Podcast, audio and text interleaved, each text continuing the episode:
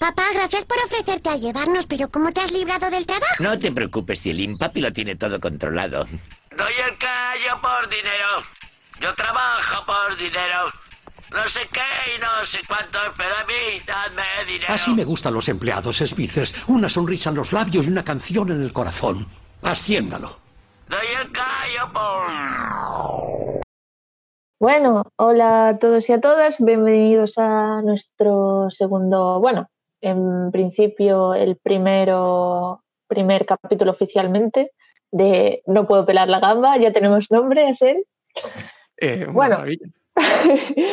que ya tenemos nombre, noso- o sea, el primero, bueno, el piloto ya tiene nombre, obviamente, como os dijimos, estaría en el título. No, no lo quisimos desvelar en el propio podcast, pero bueno, ahora ya los desvelamos. No puedo pelar la gamba. Eh, en honor a, a un meme de la que se avecina, porque. ¿Qué? Espera, ¿No? ¿La que se avecina? No, aquí de que o sea, a ver, hay que diferenciar entre Corre, calidad. Mira, va, esto va a quedar así, para que me, para que me caigan piedras por todas partes, tío. Con lo que odio yo la puta la que se cada Dios. No, Dios, me odio, en fin, lo siento. Venga. Se ve que hoy, hoy no puedo pelar la gamba. Eh, nada, pues eso, y nada, lo que habéis escuchado es una referencia al mítico capítulo de Los Simpsons, que bueno, que ha, que ha decidido poner a, a Sel porque cree que hoy eh, pues le va bien al tema del que vamos a hablar. Así que dinos, a Sel, ¿por qué has pensado que esta introducción le va bien a, a lo que sea de lo que vayamos a hablar, que no está en el, puesto en el título ni nada? por Ni, el ni nada por el estilo, claro. No spoilers, críticas sin spoilers. Eh, pues nada, hoy vamos a hablar de, de- de un temita interesante que, que, se te- bueno, que me comentaste tú hace unos días que, que podría molar, que es la presentación que ha habido de Neuralink la semana pasada, porque lo estaréis escuchando un lunes, me parece esto. Y, y bueno, este es un meme muy gracioso, hilarante de Los Simpson que se ha hecho bastante viral en los últimos años. Eh, y creo que viene muy a cuento por el tema, pues, de Sí, un poco de, neura- de que Neuralink te convierte como en un cyborg, ¿no? Y, exactamente. y aquí Homer Y- Simpson fue muy precursor. y aparte, sabiendo un poquito la figura de Elon Musk, sabemos que el tema de trabajar, eh, pues es algo que le gusta mucho, ¿no? y, y eso. Pues, Eh, claro, nada. comen- dime tú, dime tú, no sé, ¿qué, de, de qué, ¿de qué va la vaina?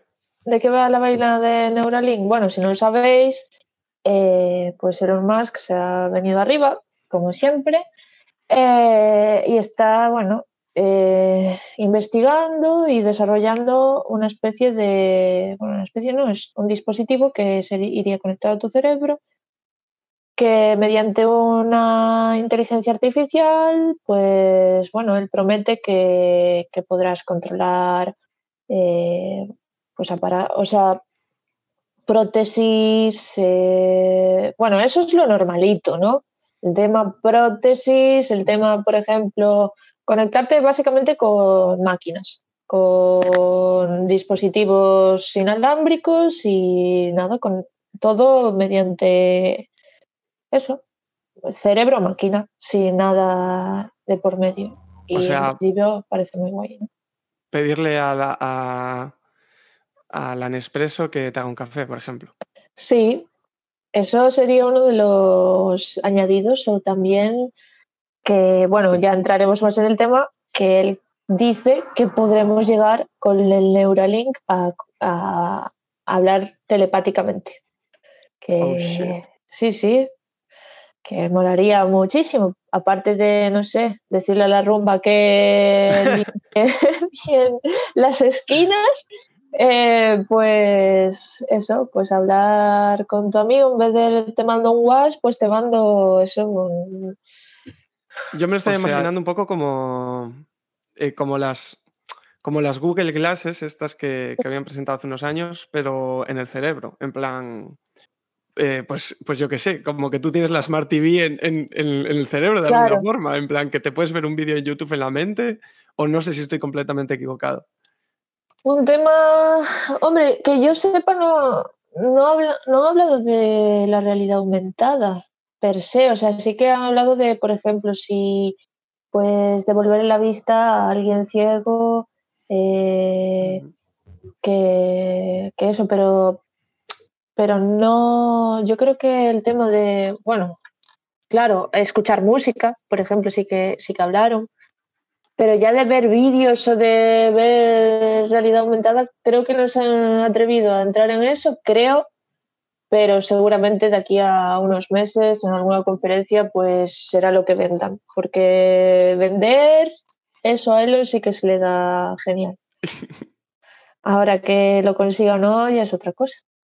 Sí, eh, donde sí que han entrado, y esto es un, un territorio ya sensible, es en las potenciales funcionalidades del Neuralink para tratar eh, pues, trastornos de ansiedad, depresión, eh, etcétera. O como decías tú, de, de, la vista, del oído, etc. No sé tú qué piensas a ver. Eh, si a nivel ético, todo el rollo de la depresión y demás.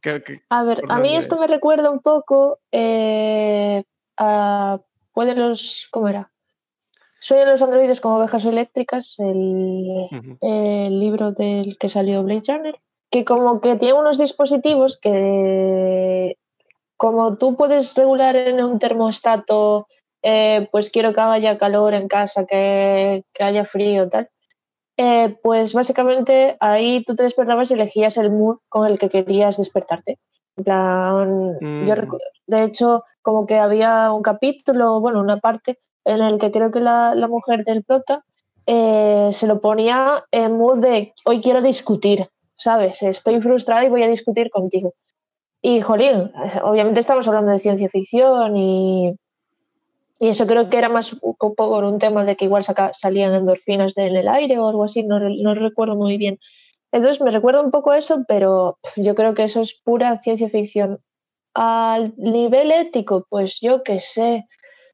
Es que también las enfermedades mentales aún no, saben muy, no se sabe muy bien de, de dónde proceden, ¿no? Si es algo genético, que bueno, se dice mucho que sí que tiene que ver con, obviamente, con las sustancias que segrega tu cerebro, la serotonina, las endorfinas, todas esas cosas, pero de ahí a controlarlo, claro, aparte, ¿cómo te lo controlan? Te meten un parche, vas al médico y el médico al taller y te dice, mira, parche de serotonina para ti, claro. o, o que decides tú, ay, me noto depresivo, cerebro, por favor, segrega más serotonina. Claro, es que no sé. A ver, esto que, quede claro, que, y esto es lo que se ha criticado mucho durante estos días, me parece, que, son funcionalidades que están bastante lejos de convertirse en realidad. Claro, sí. Y son como más, pues, lo que, bueno, lo que tú decías, ¿no? Que a Elon Musk le mola mucho vender y, y aquí está vendiendo a muy largo plazo. Claro, claro. Y que además que este evento se supone que era como para, para reclutar talento, ¿no? Para, sí presentar la idea pues a, yo que sé, posibles ingenieros y demás que estén interesados en trabajar. Pero, claro, no sé si sería mediante, eh, pues o bien anular X conexiones cerebrales que, estén transmitiendo esos sentimientos o compensarlos eh, ordenando al cerebro generar otro tipo de hormonas o yo qué sé qué. Eh, entonces, el caso, no sé si lo van a hacer por mediante, pues eso, anulando conexiones cerebrales o compensando con la segregación de, diferentes hormonas. Y está claro que hay cierto grado de, bueno, bastante desconocimiento aún sobre las enfermedades mentales y demás, pero sí que en muchas ocasiones, eh, pues son claramente consecuencia de un trauma infantil o un trauma que hayas tenido recientemente, como puede ser bueno, en fin, un millón de tipos. Sí. O mm, una situación en tu vida cotidiana como pues ansiedad por el trabajo, etcétera, etcétera. Sí. Y yo, yo es ahí donde veo un poco el peligro realmente, ¿no? El, decir que cuando estás sufriendo este tipo de, de, trastornos a causa de una situación en tu vida que tienes que cambiar porque no está siendo sana para ti y que se pueda anular de una forma así tan a la ligera.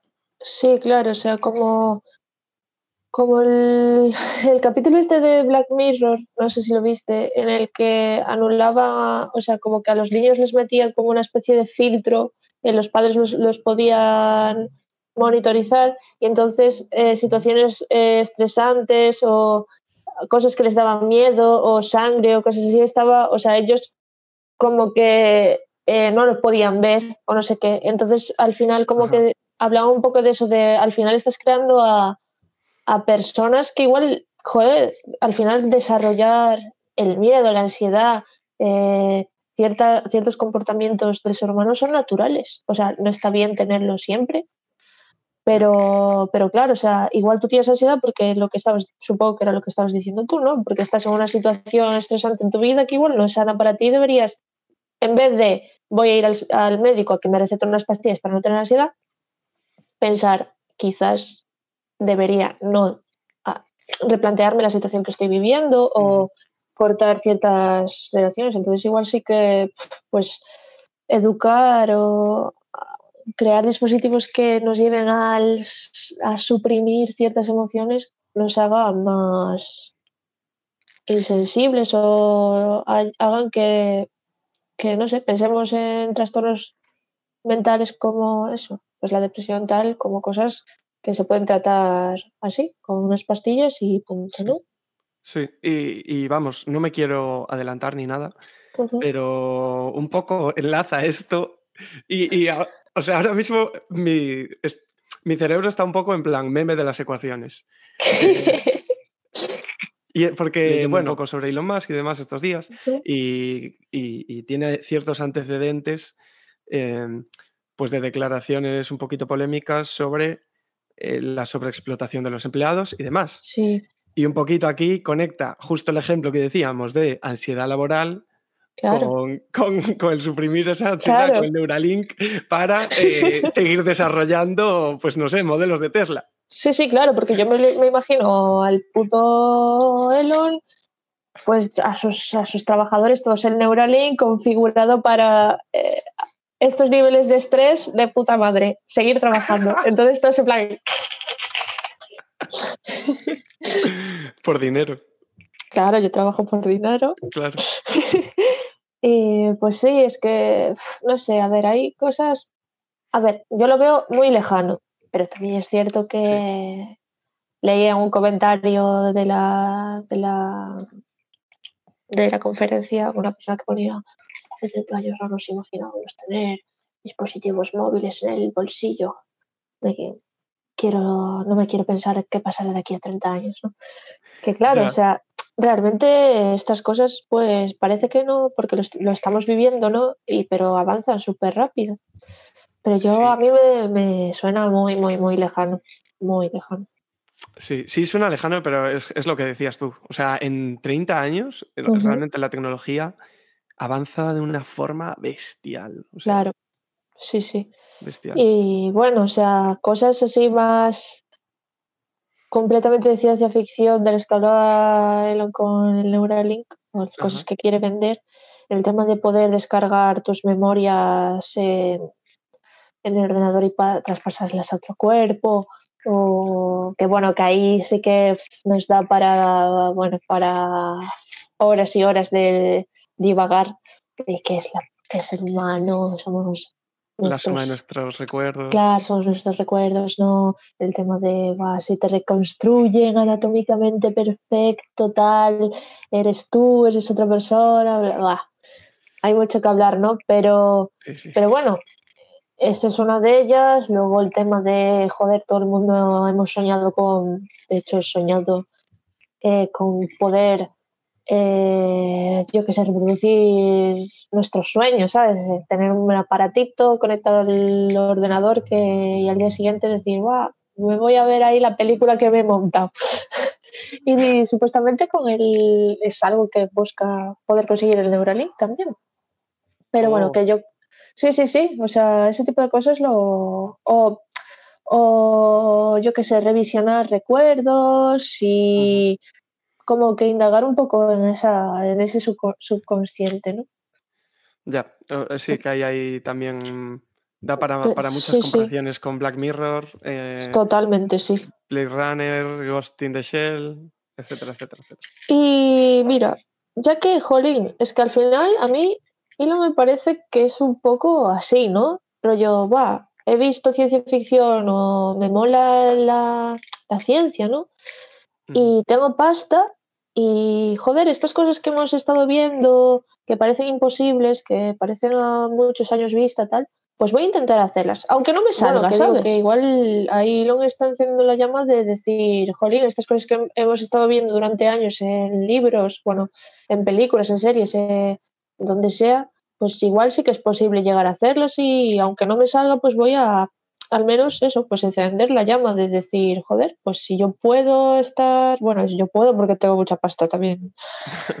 también, claro, no hay que ser idealistas, ¿no? Pero, pero yo qué sé, a mí me parece muy locura, pero si nadie se pone a investigar eso, tampoco nunca se va a llegar, ¿no? Sí, eh, a ver. O sea, desde luego, a mí Elon Musk, al margen de, de ser una, bueno, pues un representante de, del hipercapitalismo Sí, eh, extremo y demás, y, y, y bueno, y en ese sentido, pues ser algo que me parece muy negativo. eh, Ya. si, si dejamos eso de lado, o sea, es un tío que hasta, que hasta como que le coges cierto cariño, aunque sea Sí, por el meme, ¿sabes? sí, sí, sí. Por el meme y, y por lo que decías tú, sí, por ese rollo de ser un tío muy eh, idealista. O sea, me recuerda un poco como, bueno, eso, salvando, salvando esa parte negativa que tiene, pues que es un Sí. tío muy soñador. Uh, Eh, sí, sí, sí. y me recuerda un poco en ese aspecto a, a Steve Jobs. O sea, es un tío que, eso, pues que sabe vender sus ideas y que... A ver, también yo creo que, jolín, o sea, siempre son las figuras estas de el hombre que, que guau, emprendedor, que, que Dios, es, un, es un soñador, un idealista, tal, que mira que es lo que está, una gran mente, no sé qué. Jolín, pero hay que pensar también que, que hay que ver el contexto, ¿no? O sea, ya es un tío que, que tiene el capital para poder permitirse soñar hasta esos puntos, ¿sabes? Hay mucha gente que también somos, que somos y son igual de soñadores, pero que ni nos planteamos eso.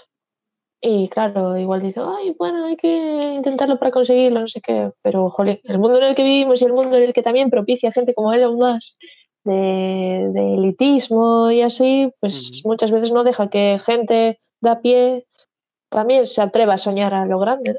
Yo, joder, no, no me gusta caer en esa, en esa idea que, que de hecho creo que Steve Jobs, Steve Jobs y bueno, al- a- hay algunas cuantas figuras más que se han como cogido y, y se han puesto en plan como ejemplos de esto es lo que tú tienes que ser y, Sí. y, y, hostia, al final esto te genera un genera como unas expectativas sobre tu persona en la que todo lo que no es eso es fracaso. Y Claro. porque además, pues joder, empezaron en un garaje y Steve Jobs no terminó la carrera, ni, Sí, ni sí, Bill sí, Gates tampoco, y bla, bla, bla. Y creo que son ejemplos en realidad negativos, la verdad. Que- Bueno, que está bien que los haya, ¿no? Pero también hay que educar, no sé, aparte, yo qué sé, yo que estudio publicidad y marketing, a mí lo primero que me pusieron era, fue el discurso de Steve Jobs. es, que, es Y- que, joder, Claro, y escuchar cómo, cómo también criticaba al sistema educativo, de que nos enseñan que el fracaso es malo y no sé qué. Y es verdad, es verdad, eh, toda la razón la tiene, ¿sabes?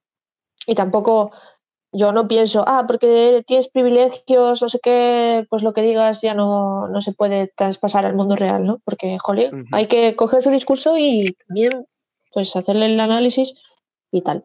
que desde luego, claro, no, no digo que esté mal que existan, pero sí lo que ha lo que ha hecho, pues no sé, el mundo del marketing y el mundo de los medios de comunicación y demás con, con esas figuras, ¿no? Y cómo las ha convertido en, en putos dioses, básicamente. Y, y, y eso, pues en ejemplos a, a seguir. Y bueno, es un poco es- eso, la idea del sueño americano, ¿no? Y del Sí. hombre hecho a sí mismo, que en muchos casos, como el de Elon Musk, al final no es así.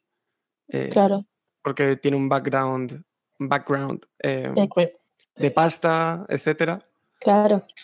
eh, y una red de seguridad financiera. Y bueno, bueno, creo que genera eso, una, lo, que, lo que decía, unas expectativas sobre ti mismo y tal que, que pueden ser muy frustrantes. O sea, la idea del sueño americano es muy frustrante. Sí, sí, sí, sí.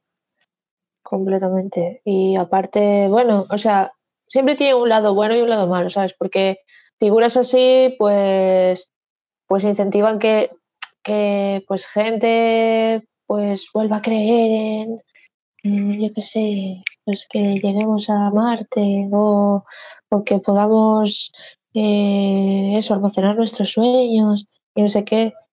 O sea, trae cosas buenas y cosas malas, obviamente. Bueno, pues eso, como decía que, jolín, que, bueno, figuras como Elon Musk, como Steve Jobs, como muchos otros, pues a veces son necesarias, pero no sé, no hay que caer en idealizarlos. Hay que, porque también pasa un poco eso, lo que dices tú, el sueño americano es súper, es algo muy tóxico que te lo venden como súper bonito y algo que conseguir. Y no sé, yo creo que siempre detrás de esos sueños americanos, de esas figuras, hay un capitalismo voraz que lo que quiere es que te generes unas expectativas que no puedas cumplir para ser feliz y que compres y, y cosas. y bueno, que, que eso, pasando un poco, o sea, hilando un poco eh, del Neuralink, pues también nos gustaría hablar eh, un poquito también del tema que creó, o sea, que desarrolló el bueno de Elon, el, bueno, el SpaceX, ¿no? Que también tiene un poquito de eso, de, de volver a traer la ilusión de la de conquistar el espacio, de tal cual, pero bueno, eh, que nos cuente un poco a Sel qué, qué opina y qué hay detrás de... Sí que ahora, ahora que estamos haciendo, haciendo como recapitula, recapitu, estamos recapitulando, eh, sí que parece un poco como que, como que todo es muy estratégico, porque al final todas estas cosas, eh, todos estos proyectos que trae Elon de, del Neuralink, el SpaceX, el Tesla, que es pues, coches, coches eléctricos y coches autónomos y tal, eh, son como cosas muy modernas, pero son cosas muy retro también, porque son cosas de los 70, 80 de la ciencia ficción, Sí, con la que pues eh, nosotros de pequeños y nuestros padres cuando eran jóvenes, joder, soñábamos con que eso iba a ser el futuro. claro. Y igual un poco de ahí también le viene esa, ese, como esa, ese favor popular que se ha ganado. Pero bueno, eh, el caso, eh, SpaceX. Bueno, yo creo que todo el mundo sabe ya de sobre lo que es, lo que es SpaceX, pero sí creo que es in- interesante eh, remarcar el punto en el que estamos, en el sentido de, de cómo SpaceX eh, hace unos años era lo que es ahora Neuralink, ¿no? En el sentido de que era un proyecto que, que parecía que estaba verde, que no iba, bueno, que no iba a florecer tanto como lo ha hecho. Y realmente ahora mismo estamos en un punto en el que la carrera espacial, eh, No carrera, casi. Bueno, sí, como que no hay carrera, pero que en, en gran medida está privatizada. Sí, Eh, tenemos SpaceX como, como principal exponente de, de- de este fact. Y, y que joder, que a mí, la verdad, en general, me parece algo negativo. sí, ¿no? Porque ahora mismo, sí, porque ahora mismo la NASA, de hecho, depende bastante de SpaceX, es decir, Mm, la NASA le paga a SpaceX para que haga misiones, para, pues les alquila puertos de despegue y aterrizaje, etcétera. Claro, a ver si lo sabes tú, porque yo, o sea, me gusta mucho el rollo y tal, pero soy bastante ignorante. El tema de cómo coges y te puedes permitir decir, ah, pues quiero meter, o sea, quiero poner una, eh, una estación espacial. Eso, ¿tú a quién pagas? ¿A quién le debes ese par- esa parcelita de espacio? Hostia, ¿eh? Ojo, porque ahí hay Claro. un tema, ahí hay un tema muy, muy chungo. Pues no se lo pagas a nadie, básicamente. Si puedes llegar, llegaste, ¿no? Es como una especie de colonización extraña de, pues esto es mío porque he llegado yo, ¿no? Sí, sí, sí. Y de hecho, una de las grandes preocupaciones de que la carrera espacial se esté privatizando es que el espacio no está legislado. De hecho, Claro. hace, joder, desde hace años se hizo como muy famoso el tema de eh, regálale a tu prima una estrella por su Sí, cumple. sí, sí, sí, sí. Y, y realmente había una agencia que, joder, que, eh, que te hacía un contrato, etcétera, y tal, y te lo ponía a tu nombre, una estrella random. Pues es un poco lo mismo. Y, y claro, esa es la parte preocupante, que igual, eh, pues Elon Musk o quien carayo sea, Sí, puede llegar a Marte y, y coger y decir, este mío". campo es mío. Claro, claro, claro. Es que básicamente las es como funcionaba todo antes, ¿no? O sea, llegabas a un sitio, delimitabas, esto es mío, luego solo queda mi hijo, luego mi tal. Sí, es como, o sea, la, la mal llamada, el mal llamado descubrimiento de América, que, Sí, que claro. en realidad, pues no sé, lo podrías llamar em, genocidio de América. Eh, Sí. Cof. pues es un poco ahora lo mismo que va a pasar. O sea, el primero Sí, que claro. llegue se lo queda. Y, a ver, no sé si es preferible que se lo quedase la NASA, que al final es el gobierno de Estados Unidos, es un Sí, poco claro. como un- una gran corporación, quieras que no, o que se lo quede SpaceX, no sé qué es preferible. Uf, pues mi madre. Pues, jolín, no estoy preparada para hablar de eso, yo creo. O sea, que me suene un proyecto así que hicieron hace poco fue el de mandar mogollón de satélites, ¿no? A- alrededor de la, de la órbita terrestre, o fueron los drones. Es que yo ya a veces me confundo al puto Jeff Bezos con el Elon Musk y tengo ahí un, un cacao mental que igual necesito un Neuralink para que me lo me ordene por categorías a los grandes magnates de Siri, ordéname los pensamientos. por favor. Eh, pues, hombre, yo sé que SpaceX tiene esta serie de satélites, que no, no sé ahora mismo el nombre, pero que se han hecho bastante famosos porque son como, no sé, seis o siete satélites que surcan Sí. el cielo en línea todos y, los puedes ver ahí. Claro, por eso. Y tú puedes coger, mandar los satélites porque tienes pasta y bueno, y supongo que eso, yo qué sé, que es que, que ¿cómo te lo monitoriza? ¿Quién te lo monitoriza? O sea, la, la NASA, la ¿qué? O sea, No, no tengo ni idea. Pues vamos a ver, o sea, SpaceX es una... eh, tiene todos los medios, me refiero. Ellos Sí, pueden sí. un satélite que, que- que eso, que lo hacen cuando les salga Sí. del, del nabo, básicamente. Y ese es otro problema, que la atmósfera está llena de, mi- de mierda Claro. y ellos tienen que, joder, monitorizar sus propios satélites eh, desde sus bases de control, etcétera, etcétera. Es, Pues Tienen todo la- el engranaje de telecomunicaciones. sí, sí, pero y lo que mola estar viendo las estrellas, ver un satélite y pensar, ¡guau, tío! ese Es el satélite de Elon! ¡Me ha visto! Elon Musk, hola, tuitea sobre mí. Eh, uf, el Twitter de Elon Musk es, es otro Ya, ¿eh? tema aparte. Es, es un tema aparte que podríamos comentar así un poquito. Que claro, era lo que decías antes, ¿no? De Jolín, al final es una figura que, Jolín, puede ser un gran villano, ¿no? Porque podríamos estar ante el próximo líder de Skynet, ¿no? Eh, o yo qué sé.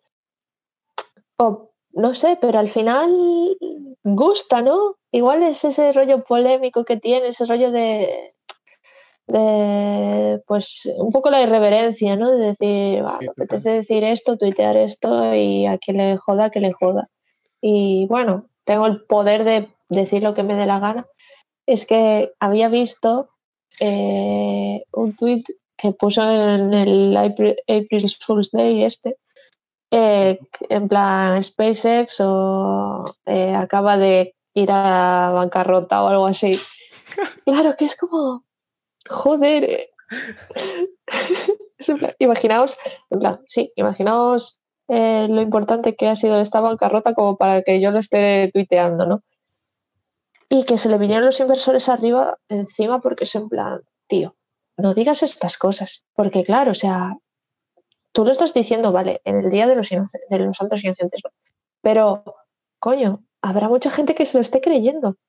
Y hay- igual hay mucha gente que está en plan, imagínate, yo qué sé, pues un inversor o una empresa de acciones que igual estaban llegando llamadas, pero oye, ¿cómo que, que SpaceX ha ido a la bancarrota, ¿sabes? Sí, sí, sí. Y él Eh. coge y lo suelta y ya. Total, totalmente. O sea, hay un giro tenebroso ahí en, Sí. en esa estrategia de comunicación que te decía antes fuera de cámaras, que, Sí, que a mí me recordaba un poco el Twitter de Elon Musk al Twitter de, de Kanye West. sí, Y sí. Co- como que a veces pues parece que se los podrían intercambiar y ni nos Sí. enteraríamos. Y hay pues hay un giro más y es que me, me parece muy similar la estrategia que usa Elon Musk a la que usa Donald Trump. Guau, No sé qué uf, piensas. mi ma. Sí, puede ser. El ser agresivos así, en plan por Twitter, el de decir lo que les dé la gana. Sí, sí. habla- sé. O sea, hablando de Twitter, ¿eh? Vaya. Claro, sí, sí, sí. Puede ser, porque sí que Elon tuiteó ahí un par de cosas sobre economía, eh, un poco tal. Y, y sí, pero supongo que es que a día de hoy es como la figura que vende en Estados Unidos, ¿sabes? Mola ser así. Hay un mundo en el que todo es políticamente correcto, no sé qué, pues llego yo y me da igual, aparte yo podría poder perder mi poder o tal y cojo y soy directo. Y yo creo que en Estados Unidos ahora eso tira, tira mucho. Es puro marketing todo. O sea, Sí. eh, Elon no va a decir algo que le- no le beneficie. Obviamente, es que no. Él sabe bien qué cosas va a decir y qué cosas, qué cosas le, va le van a joder. Igual, pero y también sabe a quién apuntar. Igual que le hagan una. que los inversores le, se le suban encima de la chapa y le digan, oye, tío, mal. Pues sabe que eso va a ser noticia y va a haber a mogollón de gente que le guste, ¿sabes? Que le guste una figura de, hostia, tiene su empresa que se, que, y puede perder eh, acciones y bajar en bolsa, lo que sea, por decir esta tontería y lo hace, ¿sabes? Ahí es un poco macarra, ¿no? Ya. Sí, macarra desde la como desde una posición en la que ni de coña va a perder o perder no significa nada para él llegados a cierto punto, ¿no? Sí, sí, sí. Sí, total, Mm. totalmente. Y bueno, de Eh, Tesla tampoco hay mucho que decir. O bueno, ¿quieres decir algo más sobre el Twitter de Elon Musk? Yo quería hacer eh, una, una pequeña comparativa que me, que me ha apuntado. Ajá. eh, que es bueno, a raíz de, de un, de un vídeo que, que tú has visto y me has, y me has recomendado, en el que aparecía un estudiante de, de ciencias, bueno, hablando de cómo Elon Musk eh, le había inspirado y tal y cual. Y de lo que decíamos antes, de, de, bueno, de Elon Musk como esa figura que parece un poco casi hasta eh, vi- vista por algunas personas como humanitario, en plan abordando eh, ambiciones del siglo XXIII. eh, pues yo quería eh, hacer una comparación con, con una empresaria estadounidense que se llama Megan Ellison y que no sé si te, te sonará la empresa que tiene, que es Annapurna, Annapurna Ah, Pictures sí, sí, y sí, sí. Annapurna Interactive. Sí. Pues un poco quería hacer esa comparación de, de dos, de cómo dos personas con mucho poder pueden utilizar eh, pues sus recursos para, para unos fines u otros fines, ¿no? Y, y que creo que es una persona súper interesante a la que seguirle la pista a su trabajo y tal, porque es una, bueno, es una señora que era hija de un mega ejecutivo de Oracle, Oracle Corporation. Sí. Suena, suena chungo, suena Matrix. Sí, suena a malos. Sí, sí. Eh, pues básicamente esta señora con la pasta de su papi eh, se montó una productora de, de cine independiente. Sí. Pero no era, un momento, ¿no era ella y su hermano? Me suena. Sí, sí. Como sé que el hermano tenía la de videojuegos y ella la de cine o algo así, puede ser, igual le estoy metiendo en la gamba. Puede ser. Sé que empezó, eh, sé que ella empezó produciendo un corto de, o una película, creo que una película de su hermano, que su hermano Ajá. dirigía y escribía. Y empezó con la productora de cine y ahora pues han expandido, tienen también la de videojuegos, que la de videojuegos. De hecho, yo conocí más la empresa por la de por la parte de los videojuegos que por la de cine. Yo pensaba que eran cosas distintas, tío. Y, y yo decía, "Ti- yo cuando veía un tráiler de, de, eh, una peli de Anapurna era eh, calidad, o sea, me la voy a ir a ver. Total, Y- es Sí, sí, y con los juegos igual. Anap- Anapurna Games, no sé qué, o Interactive o algo así, no recuerdo muy Sí. bien cómo es. Eh, el nuevo juego tal cual, y yo decía, a este hay que seguirle la pista. Sí, sí, total. O sea, es que creo que se, han con- se ha convertido en un sello súper interesante de seguir. Y joder, quieras que no, pues eso, es pasta que ha salido inicialmente de una megacorporación capitalista. Claro, sí, Y bueno, esto no deja de ser una empresa, lógicamente, que quiere ganar pasta, claro. pero que ayuda a un montón de peña creativa que no tienen tantos medios o recursos. Etc. Pues sí, es buena comparación porque, bueno, no sé si lo estabas compara- comparando a bien, en plan, mira lo que hace Anapurna y mira lo que hace Elon, pero bueno, al final Elon también, bueno, como comentabas antes, eh, la, la conferencia del Neuralink en parte iba también para eh, reclutar nuevos talentos y aparte se supone que en la página web tú puedes meter tu, tu currículum, hayas tenido o no hayas tenido experiencia. Ellos quieren, bueno, pues carne fresca y, bueno, en principio es lo que dicen, ¿no? Sí, sí, sí. A ver, desde luego, joder, no dudo que, que Elon Musk brindará oportunidades a la gente con talento. Eh, eh, yo en, en- en mi esquema mental quería dejar a Elon Musk más de villano que de, que de héroe, porque no me parecen fines tan humanitarios. Aunque, pero bueno, eso. Sí, bueno, eh, que al final lo que hace Elon, pues hay que cogerlo con pinzas, ¿no? Porque siempre que hay un avance tecnológico, un avance grande en la, en la ciencia, siempre el ser humano, las corporaciones tal cual buscan la forma de volverlo un arma. Yo creo que eso, no sé si lo hablamos, eh, eso me, me vino eh, viendo muchas movidas de Last of Us 2 eh, con el tema de la y bueno el de Last of Us 1 también con todo el tema de ah, desarrollar una cura no sé qué bla bla bla.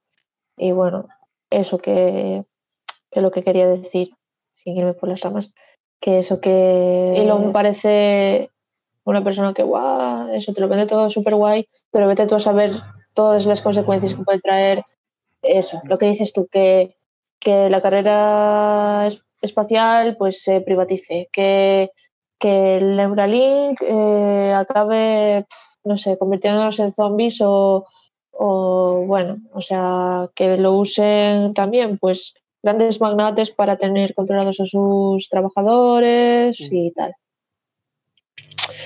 En fin, yo qué sé. Bueno, entonces nuestro resumen, nuestras conclusiones de Elon es que que es Eh, un hijo de puta que igual te gusta verlo de lejos, pero no muy cerca, ¿o qué? eh, no sé qué concluyes, qué concluyes tú. Yo no lo sé, es que estoy súper... Es muy ambiguo, es Ajá. muy ambiguo. Hay cosas, cosas que me gustan mucho, y... pero de, debajo de...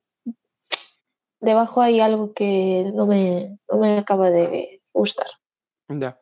Eh, hombre, yo concluiría. Yo concluyo mucho eso. Que, joder, no deja de ser un emprendedor. No me gusta esa palabra, pero un emprendedor interesante. Entrepreneur. Sí, un entrepreneur eh, interesante y, y excéntrico que llama la atención, que, Mm, que hasta te divierte, ¿sabes? Leer sobre Sí. él y, y tenerlo en tu Twitter. Pero, joder, que tiene muchísimo peligro, muchísimo peligro. Como, pues eso, como puto magnate Sí, eh, claro. capitalista eh, que, que no va a dudar en explotar un montón de gente y probablemente en usar su tecnología para un montón de fines que desconocemos y que no nos van a Obviamente. de forma positiva. No, obviamente, obviamente. Pues mira, quizás no sepa decirte mi opinión sobre Elon Musk, pero sé lo que me gusta. Me gusta recomendar. Y me gusta recomendar especialmente un grupo. ¿Te gusta como hilo qué? Me encanta. Como- Como, Elon Elon Musk. Musk. ya está, ya está. Eh, pues nada, hoy os traigo yo, bueno, no sé si la última vez eh, recomendé yo también de primera o fue de segunda, no lo recuerdo. Bueno, pero como es la tónica que voy a, no normal, porque es el segundo podcast, pero os tenéis que acostumbrar a que os, os como la cabeza con el K-pop y con movidas coreanas y asiáticas, ya desde ya os lo digo, pues hoy os traigo eh, un, bueno, un grupo, una subunidad eh, de un grupo K-pop, también de JYP, como la última vez, eh, que se llama JJ Project, que básicamente son dos chicos de, de un grupo que se llama GOT7, que bueno, pues que se juntaron y decidieron hacer como su proyectito aparte del grupo y bueno, algo más personal y, y no sé, a mí me gusta muchísimo, o sea, me encantan los dos, eh, JV y Jin Young, que no sé si se le pronuncia así, pero bueno, yo lo pronuncio. Eh, y nada, o sea, os traigo el álbum, el segundo álbum que sacaron, eh, como más trabajado tal, que se llama Verse 2 y la canción On and On, que me, me gusta mucho y nada, eh, esto es lo que ahí lo podéis escuchar. 저 빛은 나를 자꾸 비추고 에, 어두운 나의 모습들 주고 에, 슬픈데 안 슬픈 척해 아픈데 안 아픈 척해 왜 자꾸 세상을 나 이래라 저래라 어쩌고 저쩌고 그놈의 잔소리 난 아침에 눈 뜨기도 지쳐 음, 잘 모르겠어 빛이 왜 좋다고만 하는데 눈이 부신 Y nada, pues eso ha sido un trocito de On and On. Y nada, ¿quieres preguntarme algo sobre mis waifus coreanos? Me- Bueno. pues, Sobre los bayas, que así es como se dice. lo- hostia. Eh, algún día tenemos que hablar en profundidad de esa terminología, pero me encanta como siempre traes, eh, bueno, siempre, dos veces, eh, out- outsiders, ¿no? Del K-pop, en plan, está guapo que exista eso. Sí, a ver, que, jolín, es que, por ejemplo, a mí me flipa BTS, los amo. Es como mi grupo con el que he empezado ya hace, no sé, igual me tiro, pero yo creo que sobre cinco años hace que lo sigo. Y, y pero no voy a recomendar eso, porque aparte de que hay mucha... A ver, me da un poco de pena porque hay mucho prejuicio, ¿no? Eh, de los grupos coreanos, tal cual hay mucho de lo que hablar en la de cómo se trata el tema de los idols, bla, bla, bla. Y entonces yo creo que una buena forma de que la gente vaya abriendo y un poco las, las miras, ¿no? Pues es traer un poco ese tipo de proyectitos un poco más personales, de decir, jolín, vale, que sí, que parecen eh, androides controlados por el Neuralink a veces, pues puede ser. Pero que son personas, es gente creativa y a veces cuando se salen un poco de las corporaciones que lo llevan, eh, pues jolín, pues traen cosas que a mí desde luego me parecen interesantes y que yo parece que igual solo escucho K-pop, pero no sé, o sea, me muevo un poco más de ahí y a veces pues también me gusta, bueno, pues encontrar cositas más personales y así. Ya, que desde luego el, el término K-pop es, es demasiado genérico. Sí, completamente. O sea, dentro del K-pop hay muchos subgéneros y la, la- la música coreana no es solo el K-pop. O sea, ya traeré más grupos indies que no están, no tienen que ver con, con eso, pues con grandes productoras que, bueno, y grupos y también artistas solistas y así. Bueno, Sel, pues ahora te dejo a ti hilar esto como puedas, hila el K-pop con nuestro nuevo tema. Eh, nada, pues eso, pasamos de. eh, de JY. no sé si lo he dicho bien. a- JYP. Bueno, Ah. JJ Project, sí. Ajá, vale. Eh, de GG Project a eh, Yenet. Como veis, ha sido pues una hilada muy directa, ¿vale? Aquí no nos andamos con mierdas, no vamos Claro. al, al grano, porque esto es así. Vamos a, a la fuente del problema. Vamos a, Vamos a. a la verdadera mandanga del día de hoy. Vamos. Ed Dianet. Pues nada, o sea, para empezar, deciros que esto va a ser una crítica con mucho, mucho, mucho spoiler. Eh, porque básicamente, pues no sé, no sabemos criticar algo sin entrar en el asunto. Bueno, o sea, podemos empezar una pequeña crítica sin spoiler eh, y luego avisar. Crítica sin spoiler, no nos ha gustado. ¿No? Eh, no, la verdad es que no. Vale, empezamos la crítica con spoiler. Me encanta. Pues nada, ¿cómo empezamos? ¿Por dónde se empieza? ¿Por el Eh, principio, por el final? Oh shit, la verdad es que es Empezamos una por el final y luego rebobinamos. Podéis poner, escuchar el podcast al revés a partir de ahora Sí. para encontrar bueno, mensajes satánicos y demás. Pues en el anterior podcast hablamos de nuestras impresiones. O sea, no, sé- no, nuestras impresiones no, nuestras expectativas. ¿Qué esperábamos de Tenet? ¿Se cumplieron tus expectativas, Asel? Eh, pues yo diría que no solo se cumplieron, sino que fue más allá. Es decir, si mis, es- si mis expectativas eran de Origen 2, esto es como, como Origen 4. Eh, porque, porque, no, a ver, ahora en serio. Pues, pues sí, era era un poco eso lo que me esperaba, ¿no? Un thriller así de medio con mucha acción y como de conflictos internacionales o espías o tal y cual. Sí. Eh, y desde luego lo cumple. Y lo que no me esperaba era que, que fuera tan anodina en cuanto a, en cuanto a los conflictos emocionales y tal. O sea que siempre, bueno, lo contamos el otro día. eh, Origen, por ejemplo, tiene esa subtrama de, de, de la, bueno, de la mujer de- de- del protagonista que, que se suicidó y demás. Y en este caso hay un intento ahí de, yo Sí. creo, de meter una subtrama que en- curiosamente también está protagonizada por una mujer. Por una mujer, bueno, sí. no me quiero liar ahora. Eh, en fin, creo que, que- que eso, que, que es un poco como origen, pero para mi gusto, eh, peor. Sí. Pues yo igual. Bueno, una de mis expectativas que sí que se cumplieron es que dijesen el nombre de la película en la propia película. Que yo dije que eso siempre lo hacen las buenas películas y en este caso, mm, error. Eh, y nada, o sea, yo eso, como comentaba, iba con unas expectativas muy bajas, pero eh, queriendo que me las eh, subvirtiesen, ¿no? En plan, que, bueno, voy a ir con las Que expectativas las me voy a encontrar invirtiesen. invirtiesen. Eh, todo, todo, todo cuadra, es que puto Nolan, ¿eh? Es todo, es- él, él sí que hila bien.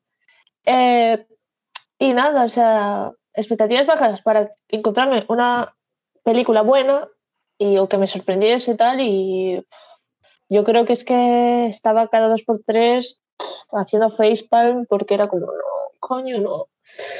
Bueno, Vamos por partes, eh, porque yo creo que se puede ir hablando un poquito eh, por orden cronológico, aunque es un poco tal, pero bueno, empezamos por la gran escena del principio, de abrir la película con ese asalto a, a la ópera, no sé qué. ¿Impresiones? ¿Crees que está bien, que está bien conseguida, que es un buen inicio? Pues, a ver, eh, eh, es decir, como que no consigue que entiendas bien las escenas, lo que está ocurriendo en cada momento. No sé. Y, y me pasó mucho, esto al principio me pasó con, con toda la secuencia de la ópera y pensé que era como un recurso. eh, Sí, como sí, que la película empezase de una forma un poco atropellada y, y- y que luego se, se- se utilizaría ese... sí, esa sí, genera un poco de confusión al principio que luego nos iban a resolver. ¿no? Exactamente. Me da un poco eso. yo la estaba viendo y era en plan, vale, no me estoy enterando de una puta mierda. Y en parte es lo que le achaco a la película. De al menos todo el primer acto, primero segundo acto de confusión a tope, de hostia, vale, lo de la ópera, lo del cuadro, lo de, bueno, o sea, lo de qué es la operación Tenet, qué son los Tenet, qué, qué cojones. Y un poco, pero dejándome llevar porque decía, yo creo que al final va a haber una resolución de qué voy a hacer. ¡Ah! Claro, por eso tal. Pero no, o sea, yo aparte no conecté. A mí me pasó que, que yo igual pensaba que, o sea, entiendo que lo que quería Nolan, eh, creo que es lo que esperaba, que con una secuencia inicial tan potente, pues que enganchase, ¿no? De decir. Ujú. Acción, no sé qué, qué pasa, eh, eh, peleas, tal, eh, vengo a recoger esto, no sé qué. ¡Buah! Que y- y tu cabeza hiciese clic con el cine de, de, de eso, de agentes de James Bond, tal. Pero a mí todo lo contrario. O sea, yo estaba en plan, "Mm, mm, mm, eh, eh, ah, eh, no sé. Era como, no estoy, me, me está, me la está sudando, básicamente. Sí, que sí, que coincido completamente con eso. Vamos, me- creo que no, que no acierta y, y creo que ese es uno de los grandes problemas de la película, el ritmo. Y, Sí, y, y sobre todo que me parece muy raro eso, que falle como en montaje, porque a mí me da la sensación de que el montaje es atropellado y muy confuso en O las sea, escenas de acción. Sí, las escenas de, de acción es que incluso, y esto lo comentábamos luego a la salida del cine, el, el tema de, de cómo seguir, o sea, las conversaciones, ese, ese recurso de empieza una conversación, aparte la mayoría caminando o tal, en una localización y la termino en otra. Y varias veces eso. Y a mí, y yo qué sé, o sea, y pasar de, pues ahora estamos aquí y, y corte y estamos en otra parte que es como que vale, que pueden ser recursos que, que funcionan, que suelen funcionar, pero es que a mí en esta película me sacaba mogollón. Sí, y, y yo supongo que hasta cierto punto es un, ¿cómo se dice? Un homenaje que, Sí. que el, bueno, que el director que Nolan quería hacer a, yo que sé, a las películas clásicas de Sí, sí, y sí. tal, pero, pero lo que tú dices, no, creo que no funciona. Y, ¿No? y precisamente eh, hablábamos de esto, de que no nos estábamos enterando muy bien de la trama y tal, y aunque la película se, se asegura muy bien de, Sí. de tener esos momentos que tú dices de de repente, venga, parar la película y ahora vamos a hacer que estos dos personajes hablen para que te enteres de lo mínimo para que, para que puedas seguir avanzando la trama, ¿no? Pero que, que es que a mí eran conversaciones de verdad, o sea, la escena de, ay, me sale Ma- eh, Michael Caine, sí, que aparece ahí de repente, dices tú, hostia, Alfred, que, que te, te pillaste vacaciones, te las dio Batman, ¿no? Eh, y se viene ahí a hablar, no sé qué, ah, sí, porque tal, bla, bla, bla, un cuadro, no sé qué, y yo te juro que era en plan, eh, ¿qué tiene que ver? ¿Cuándo va a empezar aquí? ¿Qué, qué es esto? O sea, eh, ¿qué me estás contando? Eh, te lo juro que a mí esos momentos de aparte, bueno, o sea, ya, yo es que ya empiezo a... Eh, a ver, no sé, a ver, que me estoy cabrón. ¿Cómo puede ser que la gente diga que Buah, eres un portento visual, que increíble, que no sé qué, y en serio lo más novedoso que me traes, o sea, eh, vale, muy guay, las escenas de acción muy bien grabadas, vale, pero en serio, los, los, los diálogos en plano contra plano más aburridos, que es como, tío, o sea, que yo no necesito, o sea, un portento visual no es esto. Que, que una, escena, una escena de acción, pues claro, ahí te gastas todos los dineros tal cual y luego me pones al Michael Caine con el hijo del, del, del Washington eh, en un plano contra plano que me estoy aquí, estoy diciendo, vale, esto que lo hizo un becario. No, un becario te lo haría mejor. Porque igual esta se atrevería a hacerte pues, pues un, un traveling o yo qué sé, ¿sabes? Y es como, no, planos contra planos o se- planos seguimiento de personas andando. Y, y, a ver, eh, joder, tampoco, yo tampoco tengo ningún odio. eh, no me apasionan los planos contra planos, pero oh, claro, no, no, no. hacen su función, es- están bien, pero es que en este Sí. caso eh, es eso, es que las conversaciones están como impostadas y no se sienten orgánicas, no se sienten naturales. Por eso que digo que, a ver, a mí a nivel guion, eso no me apasionó porque es que me pareció muy confuso y, y no, o sea, y no un confuso de, ay, no entendí lo del tiempo, que, que yo entiendo que haya gente que no lo haya entendido, entiendo, entiendo, entiendo, así, o sea, lo estoy, venga, estoy diciendo aquí eh, eso, que hay gente que, que no lo haya entendido, que yo tampoco lo llegue a pillar eh, perfectamente, porque sí, que es enrevesado, tal cual, pero, tío, no estoy hablando de ese nivel de confusión, estoy hablando de una confusión de que no sé a de dónde va, no sé las motivaciones de los personajes, no, no sé qué tiene que ver esto con la trama, si esta es la trama principal, la subtrama, no, no, no veo que eso esté bien hecho. Y, y luego es como que, claro, no tienes muy, muy claro cuáles van a ser los personajes. E- Es decir, es un poco como que ningún personaje importa.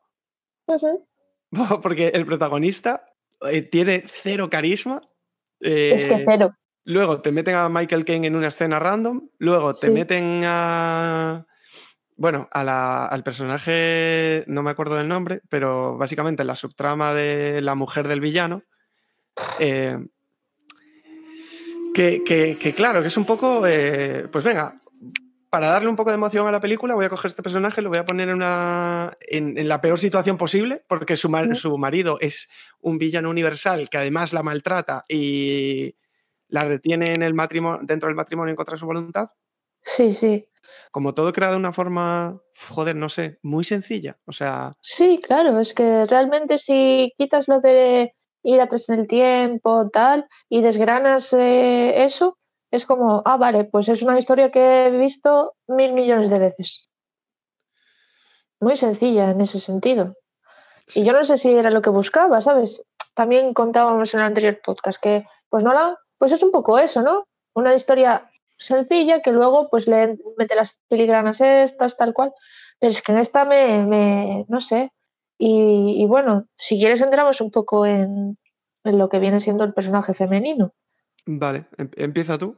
Pues bueno, aparte de que eh, tampoco lo he estudiado a fondo, ¿no? Pero un tema recurrente, eso, de que en, en las películas de Nolan es ponerte a la, a la, a la mujer como, como poco del drama, ¿no? Del drama sentimental, de, de eso, del melodrama, de hay mis hijos, de hay nuestra relación, de, de necesito a alguien que me salve, de tal, ¿sabes?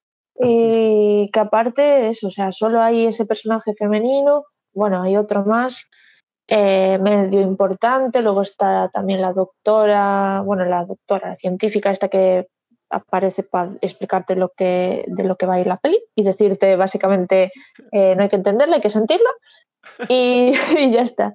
Y, y no sé, a mí el personaje este, pues la verdad no me aportó, o sea, obviamente aporta la trama porque mucho gira en torno de ella, ¿no?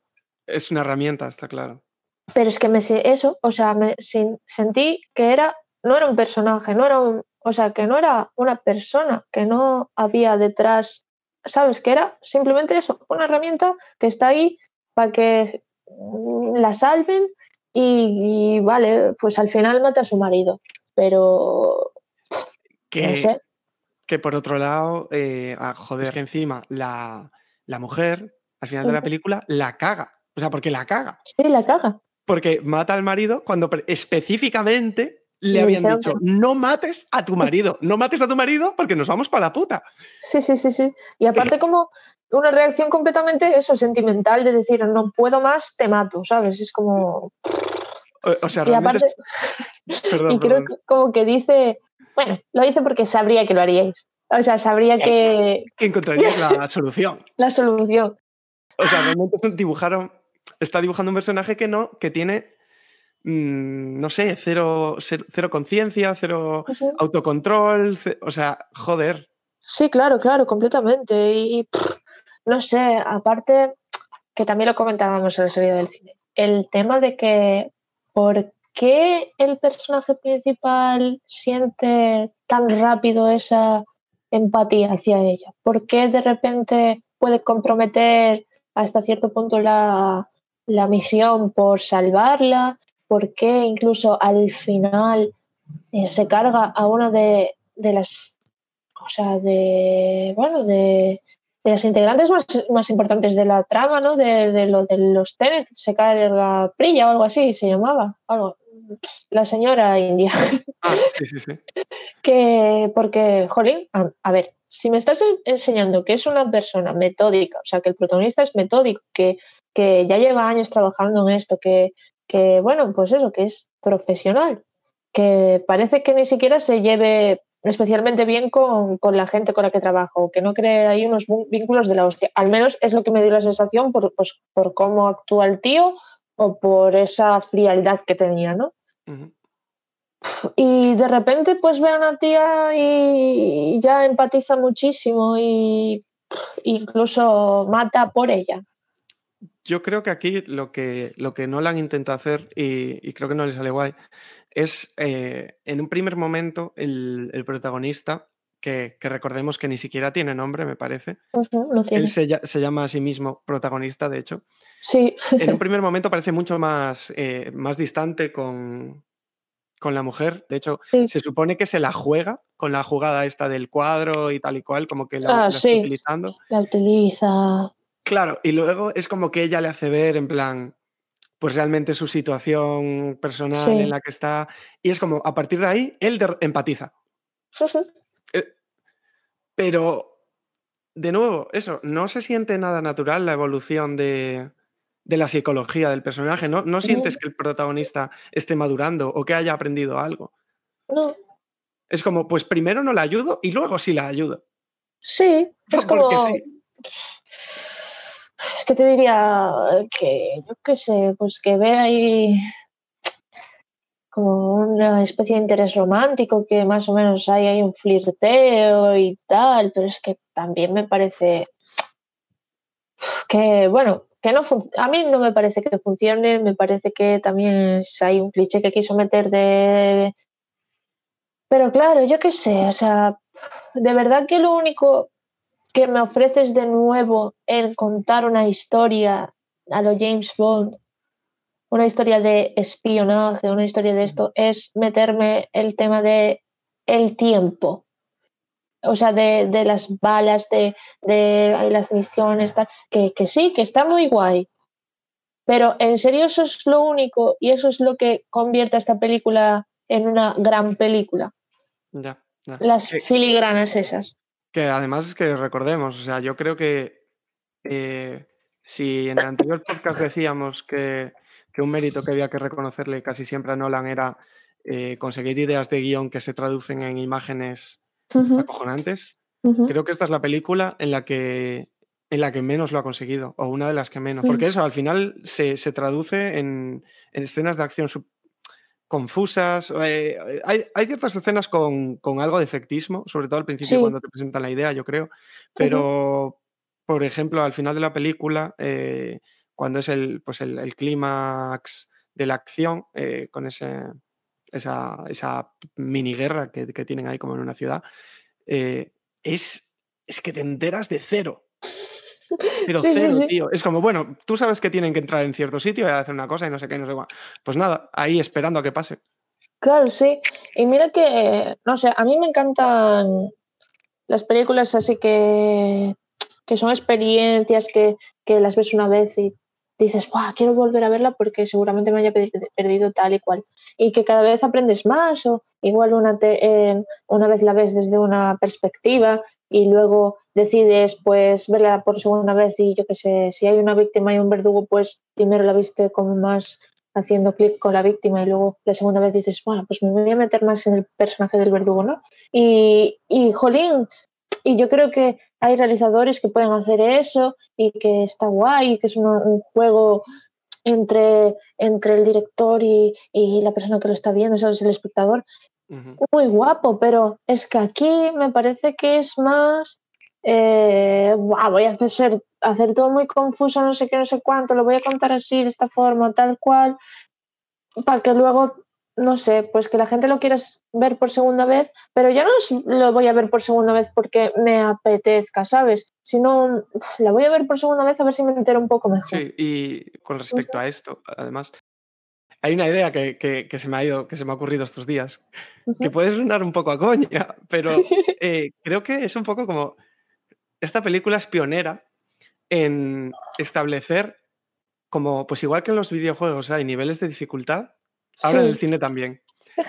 Porque no la encoge y te pone un personaje para que diga, o sea, bueno, él dentro de la película introduce sus paranoias, las pajas que le molan y tal, pero es como que esta vez lo lleva un paso más allá.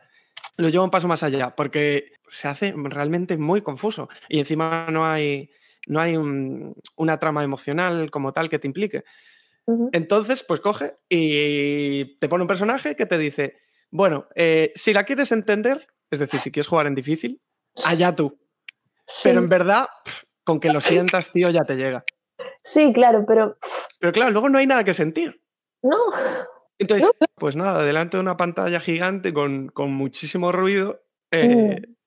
pues ahí, un poco viendo la movida. eh, Sí, como claro. hacer- pero con muy poca implicación. Y aparte que, joder, o sea, que parece que nos pueden decir, ah, pero entonces os gusta que Nolan deje la interpretación o os gusta eh, que Nolan os explique las cosas. Es un tema intermedio, porque en esto hay mucho a la interpretación y hay mucho de exposición, porque al principio es eso, hay un personaje que es el de la científica que está ahí metido para que te cuente de qué va.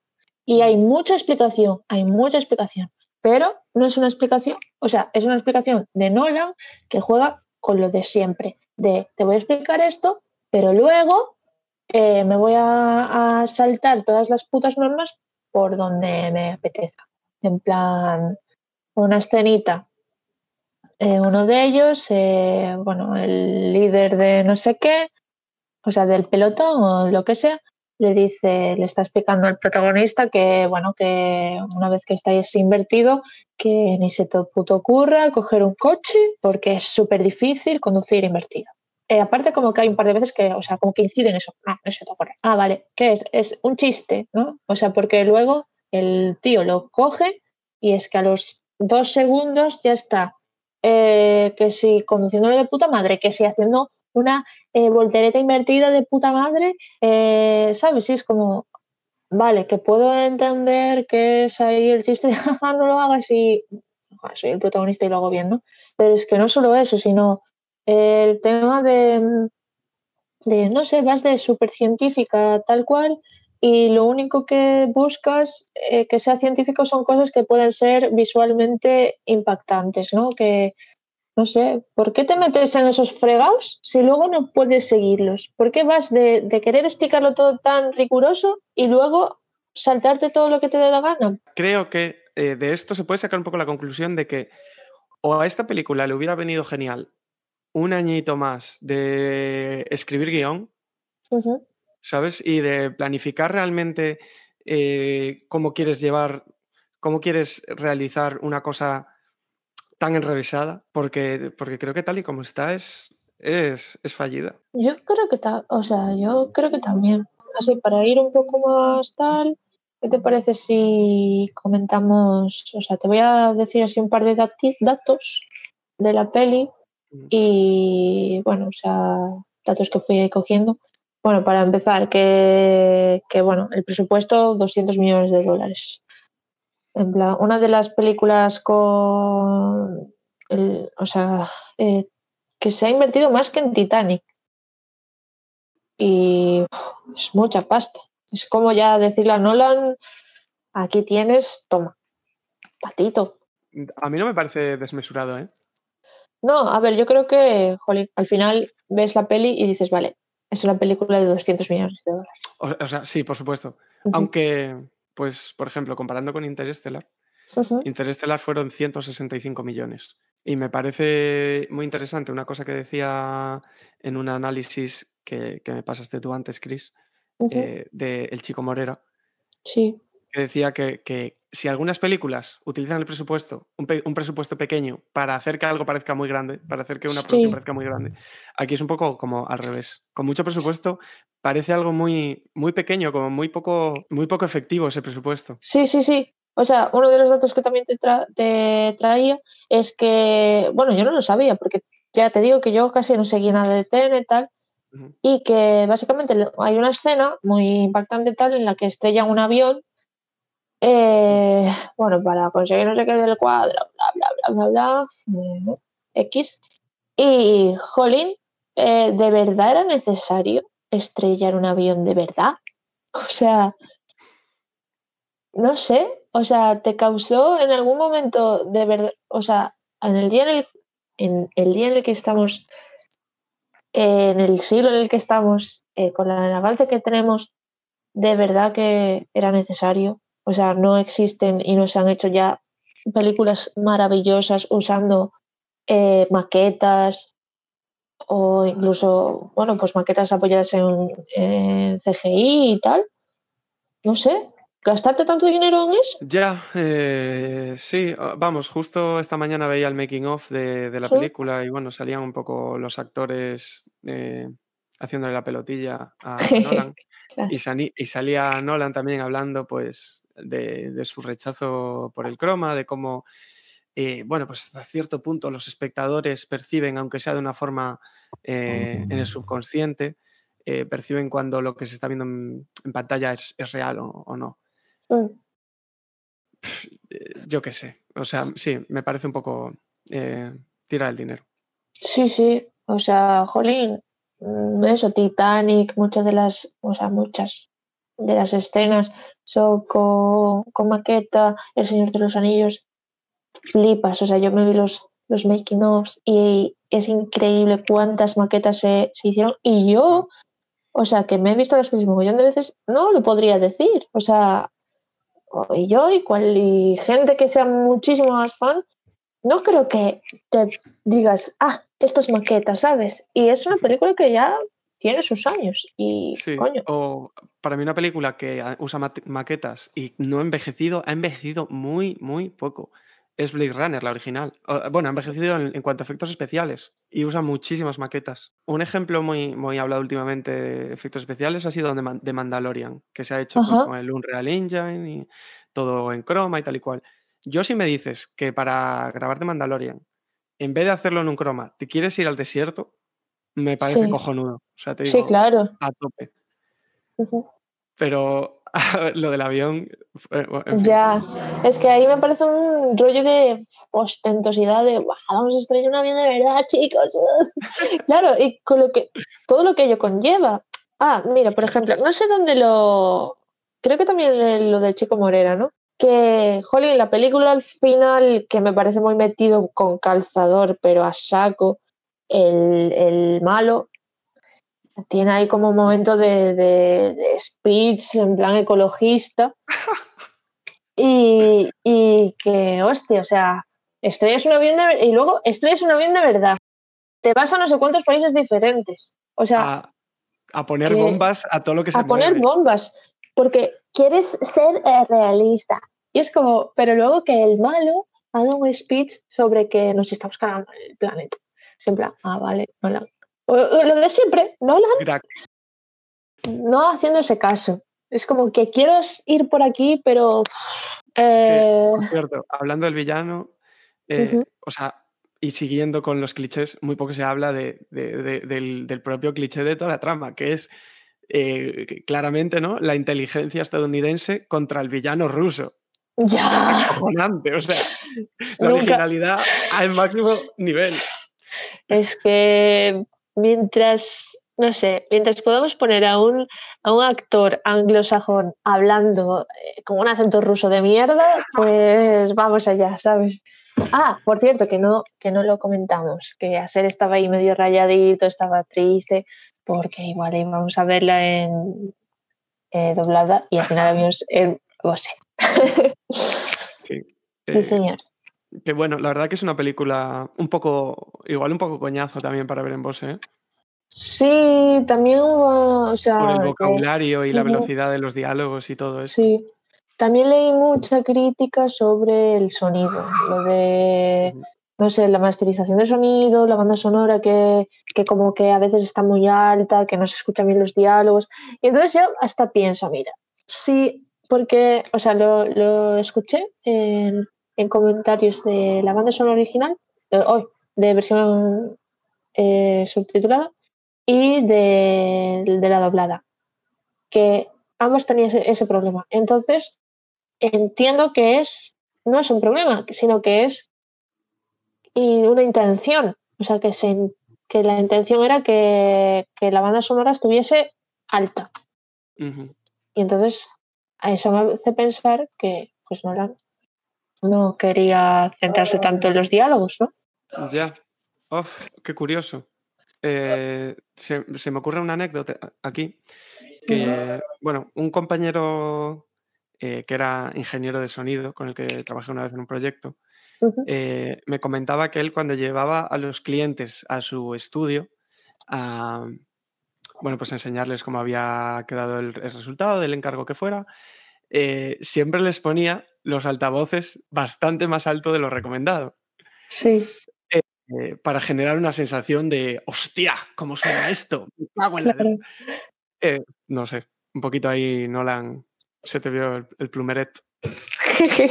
y bueno, ahora que me acuerdo que has mencionado al Mandaloriano, en esta peli ya no está Hans Zimmer, sino que está señor que no me acuerdo su nombre, pero sé Ludwig van Beethoven, que es que hace la banda sonora del Mandaloriano. Y en el Mandaloriano me puto flipo. Y en esta, así, así. Sí, eh, sí, de hecho veía hoy, ah, no me acuerdo qué otra película, pero bueno, Ludwig, Ludwig Goransson, creo que es. Ajá, sí. Eh, coincido contigo, la del Mandalorian me parece brillante. Y esta me parece como... Me, me pasó un poco lo mismo con esta banda sonora que lo que me pasó con la de Blade Runner en su día. Que la de Blade Runner, de hecho, sí que era de Hans Zimmer, o sea, Blade Runner 2049, perdón. Sí. Que sí era de Hans Zimmer, pero que en general son un poco como muy... No sé, que no me dicen mucho. O sea, que suenan muy fuerte, pero me transmiten poco. Pues no sé, yo a mí me pareció un intento de Hans Zimmer, pero sí, pero no, pero bueno, que también creo que, bueno, que le viene bien. Jolín, al final la banda sonora también aporta, ¿no? Mucho. Y que no le viene mal de vez en cuando a Nolan, pues cambiar un poquito de, de compositor, ¿no? Y, No, no, y hablando de banda sonora, sí que hubo algunos momentos en los que me sobró mogollón. Tipo, como que, que quizás es por lo que estábamos hablando, ¿no? De que nos faltó conectar con los personajes, tal cual, como que las actuaciones un poco frías. Y entonces como que para intentar compensar esa frialdad, había momentos en los que la banda sonora me estaba dándolo todo, en plan de, "Buah, quiero que sientas que, que este momento quiero que llores y que conectes, en plan, una, un un momento súper de banda sonora muy intenso eh, mientras estaba viendo a los personajes que no me estaban transmitiendo nada y a mí eso me saca mogollón. Ya, sí, esto- estos momentos en una película, cuando te das cuenta de, hostia, estoy muy fuera. O sea, te, das, eh, te haces consciente de que no estás sintiendo lo que deberías sentir. Me pasó Sí. con el final también, cuando tienen eh, la última conversación el protagonista y, y el personaje de Robert Pattinson. Que, por cierto, mini, mini punto para Robert Pattinson, al menos Sí, sí, sí. desde mi punto de vista, porque creo que uf, es el único que le da un poquito de color, tío. eh, al- Sí, completamente. Sí, sí, sí, sí. Yo, de hecho, mira, podríamos aprovechar ahora que acabas de hablar de Robert Pattinson, porque yo creo que es un plus eh, de la peli, o sea, lo que dices tú, un punto positivo, y podemos hablar así brevemente o no de los puntos positivos que podemos encontrar en la peli, porque alguno habrá, digo yo, aparte del mag- magnífico Robert Pattinson. Sí, sí, vamos. O si quieres podemos hablar un poquito más de Robert Pattinson, que también es un personaje que da pues, que hablar. Si quieres extenderte algo más en Robert Pattinson, adelante. Nada, o sea, ya te digo, mm, ah, de aquí a de aquí a hace unos años, yo creo que Robert Pattinson está retomando su carrera y, y llevándola hacia puntos que me parecen muy interesantes. Es un actor que como que le gusta mucho, pues yo qué sé, eh, meterse en los personajes, cambiar el, su acento. De hecho, eh, para esta película eh, tenía, o sea, él ya tiene su acento inglés, ¿no? Pues eh, impostó otro acento. O sea, dijo, no, yo quiero, voy a poner acento inglés, pero voy a poner un acento que no es el mío. Entonces, como que tiene ese, ese rollito, yo creo que sí, pues lo que dices tú, le da cierto color a la peli, le da, cuando, cuando está Robert Pattinson, ahí sí que notas un poco más esa camaradería entre él y el prota, pero más Sí. hacia él.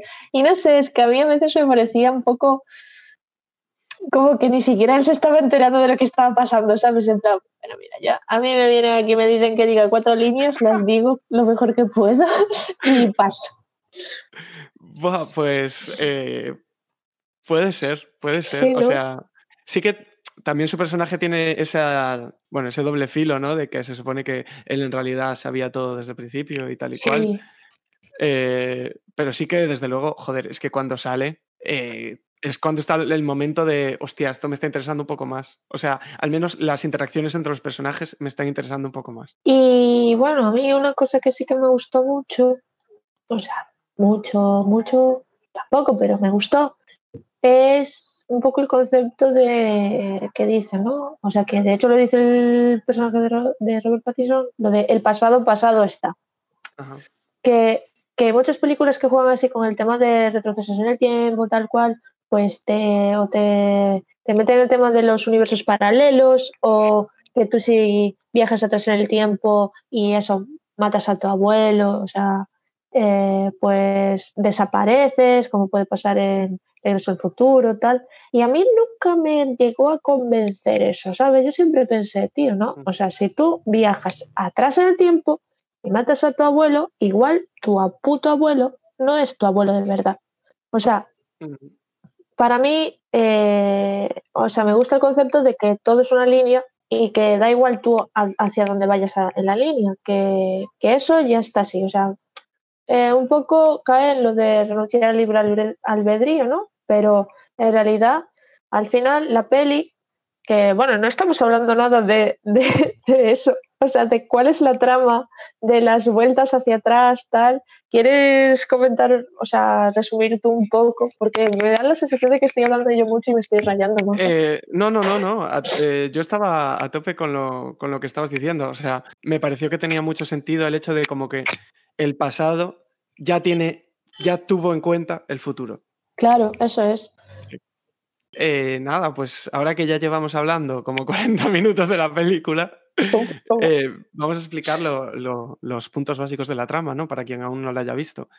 Claro. Eh, y es que, bueno, el protagonista es como una especie de, de espía internacional que básicamente trabaja para los Estados Unidos eh, de, una, de forma sin que quede ningún registro en ningún documento, ni que esté reconocido en ningún lado, por así decirlo.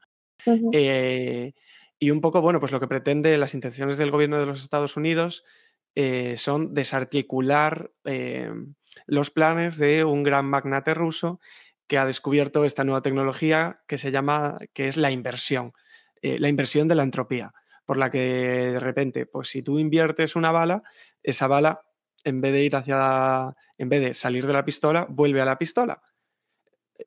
Es decir, tú viajas atrás en el tiempo y recoges las balas que has disparado. Sí. Una suerte de cosa así. Sí. Eh, eh, claro, aparte de la inversión, se introducen los viajes en el tiempo también. Sí. Eh, sin embargo, bueno, eh, tampoco quiero entrar demasiado en, en- en tecnicismos ¿no? de, cómo funcionan todas estas leyes, porque creo que lo mejor es verla y, y porque creo que en muchas ocasiones ni siquiera la propia película lo tiene 100% claro. Pero, pero bueno, un poco eso, el protagonista se mete en esta trama de, de espías, ¿no? A lo tipo 007. Y, y nada, de paso que salva el mundo, pues salva también a, a, a la mujer del villano. Y, y poco más. Por el camino, pues nos va dejando mm, que si en el cuelo en un eh, en una sala de seguridad de objetos de gente rica, me cuelo en estrello un avión en un aeropuerto, eh, no sé, robamos Un eh, cuadro de Goya. sí, etcétera, etcétera, etcétera. Y ya está. Sí, pero bueno, una parte muy, o sea, la parte como más eh, ciencia ficción de, de la peli es el tema del algoritmo, de, bueno, básicamente es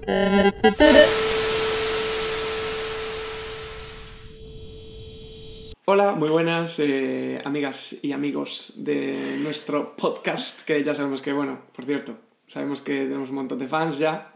Uf, la hostia, ya nos han llegado de los primeros, las primeras críticas del primero.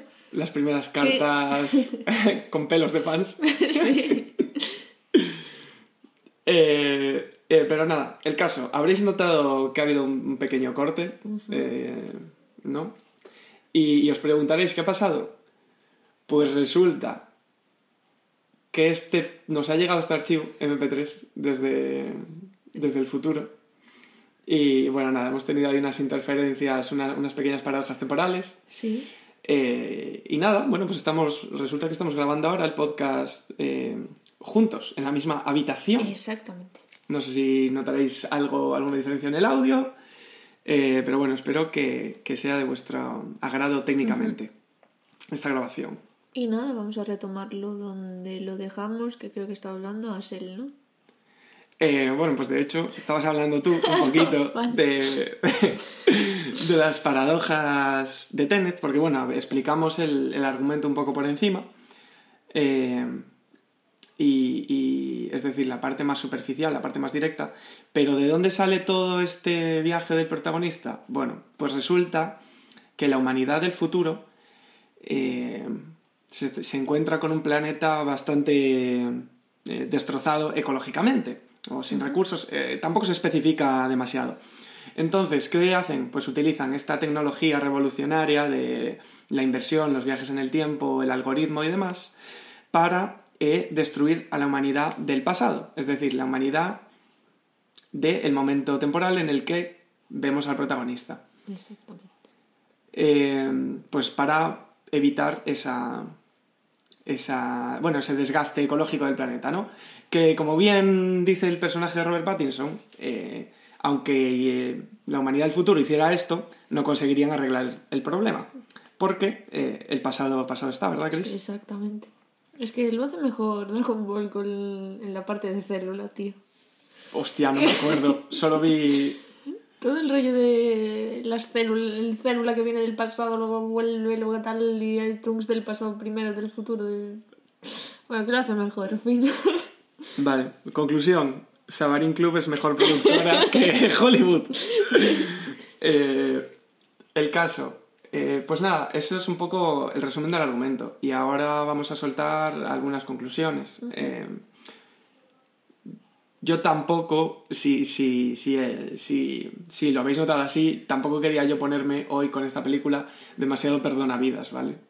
Eh, pero bueno, joder, un poco hay que ser también honesto con las opiniones y con lo que uno siente y con lo que uno ve después de, pues de mm, reflexionar un poquito sobre la película. Si quieres, dale tu caña a Vale. las conclu. Sí, porque aparte ahora ya, ya, bueno, pues la tenemos un poco más asentada y ya podemos, ya tuvimos más tiempo para pensar en ella y tal. Y bueno, la putada, que ya dimos nuestras conclusiones.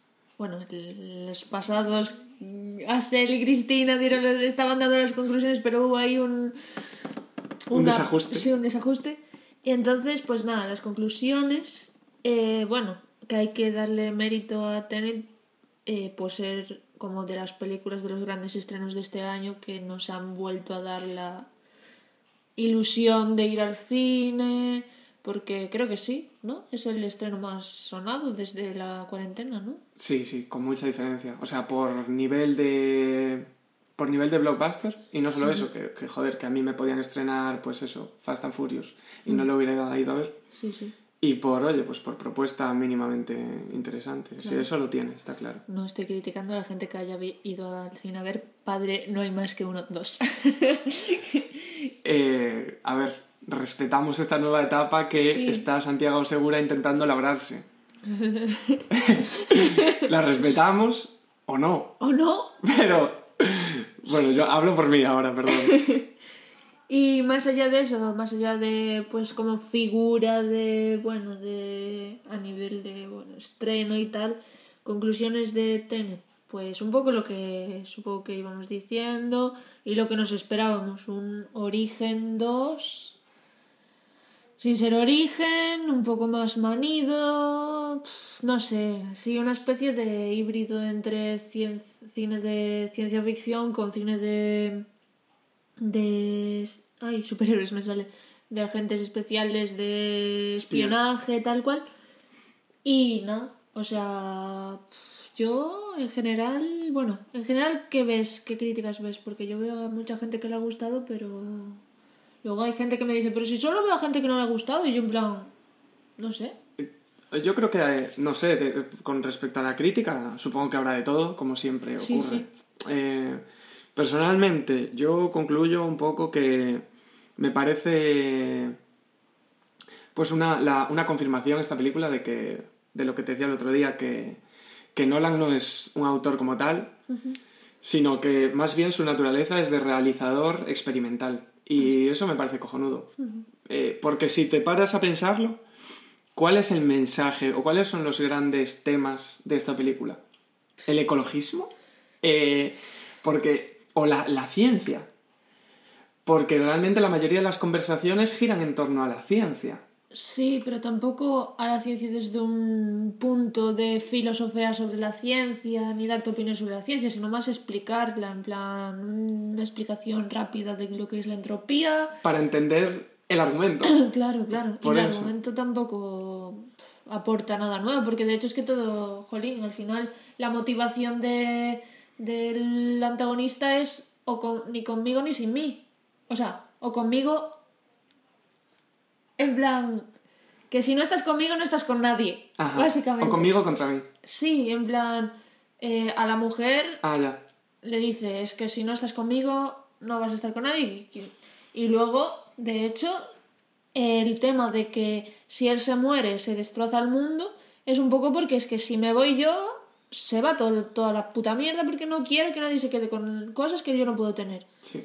Entonces, pues eso, un poco que, que realmente la película no tiene como grandes temas que, que tratar o un mensaje que lanzar, como si podía tenerlo pues Interestelar, ¿no? Eh, el amor universal o el amor de una relación paterno-filial, etc. Es más bien como que el argumento se utiliza como un mecanismo para permitir al realizador, a Nolan, Sí. pues experimentar y tal. Y, y eso, también me parece genial.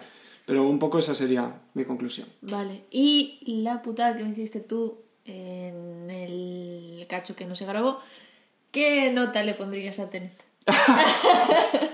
Porque yo no lo supe, yo no lo supe responder. Mira, yo le, voy, yo le voy a poner una nota, así que cojones. Pff, no sé. Un 6. Un 6. Es Algo así. como la nota que... Como bien, bien. como. Un bien, sí, un aprobado, porque es que no la puedes suspender. Es que no es una peli que suspender, porque visualmente ya gana mucho. Ahí, ¿no? Sí, o sea. Si no se lo suspendo, es porque quieras que no, aunque me parece que, que, que esta película eh, realmente un poco nos está intentando hacer ver que. Es decir, deja, denota que, que a Nolan le está empezando a salir un poquito de caspa. Eh, Como que al final dices, este Nolan, con sus manías. Entonces, pues un 6, tío, porque ya está, porque sí, porque por... Porque es un poco bueno entender esas... eh, ¿Cómo se dice? Bueno, eso, esas filias y, y fobias y manías que tiene el que pavo. tiene, sí. Y es como, bueno... Nada, yo sí me sigo, sigo lo mismo, no soy capaz de darle una nota. Es que cuando pienso, ah, la- le daría un 6, que igual es la nota con la que más me siento inclinada a darle. Pero por otra parte digo, uff, es que un 6, de verdad, tal. Ya. Eh, pero luego tampoco diría un 4, o sea, no la suspendería, pero yo qué sé. Entonces no. Yo creo que. que bueno. Y más interesante, ¿recomendarías ir a verla al cine? Recomendaría O- ir a verla al cine. Yo a dos personas que me preguntaron les dije que no fueran. En plan, pero bueno, que me arrepiento un poco eh, porque sí que es una película que, joder, como espectáculo vale mucho más verla en el cine. O sea, no es una película de estas de, va, espera y ve, míratela descargada, aunque sea en HD. Es una película que, ya que la vas a ir a ver, pues míratela en el cine, tío, disfrútala ahí y ya está. Pero, a ver, la recomendaría quizás bajando las expectativas. O sea, de, con... Oye, igual si te molaba más el Nolan tipo Memento, tipo Interestelar, tipo tal, te vas a encontrar un Nolan más hacia el origen, pero más hacia la acción de origen. Con un poquito de ciencia ficción, que parece mucha, pero que al final es solo una capa y tal. Y entonces, pues la recomendaría, pero con ese tal. Ya, ya comentábamos el otro día, ¿no? Yo decía que una, ma- una buena ocasión. O sea, yo opino un poco como Cristina, creo que es una película que si no. Si te la vas a ver en el salón de casa, a no ser que tengas una tele 4K y un eh, sistema de sonido cojonudo y tal, pierde bastante. O sea, creo que debe perder bastante. Eh, sin embargo, pues un miércoles con entrada a precio reducido o alguna cosa así, pues joder, adelante. Mm, sí, sí, sí. O eres fan de Nolan, adelante. Adelante, claro. O quieres estar al día en el cine. Adelante. y, y nada, así que nosotros nos gastamos una, una pasta, bueno, hay un truquito, pero, pero sí que nos gastamos, nos fuimos ahí un fin de semana y entonces dolió un poco más. Más de la cuenta, más de lo que debería. Sí, Pero bueno, nada, eh, dicho esto entonces, exacto, pues vamos con los minutos musicales, ¿no? sí, sí, a ver, ¿qué nos has traído hoy, Asel? Pues nada, hoy para, para seguir un poco con la tónica de, de apoyo a los artistas locales, traigo un temita de Loiros, que es un grupo ubicado en Vigo, aunque los componentes son un poco cada uno de su padre y de su madre. Creo que hay uno pues de que sí de Estados Unidos, otro no sé si tiene ascendencia lusa o francesa, o- en fin, tampoco soy un enterado. Lo que sí sé es que, pues, que tocan muy bien. Y ya me meto en terrenos aquí que no controlo tanto, que si grunge, que si post-rock, que si metal progresivo, etcétera. En fin, no sabría decir de qué género es, pero me suena muy guay y espero que, que lo disfrutéis tanto como yo. Así que allá va.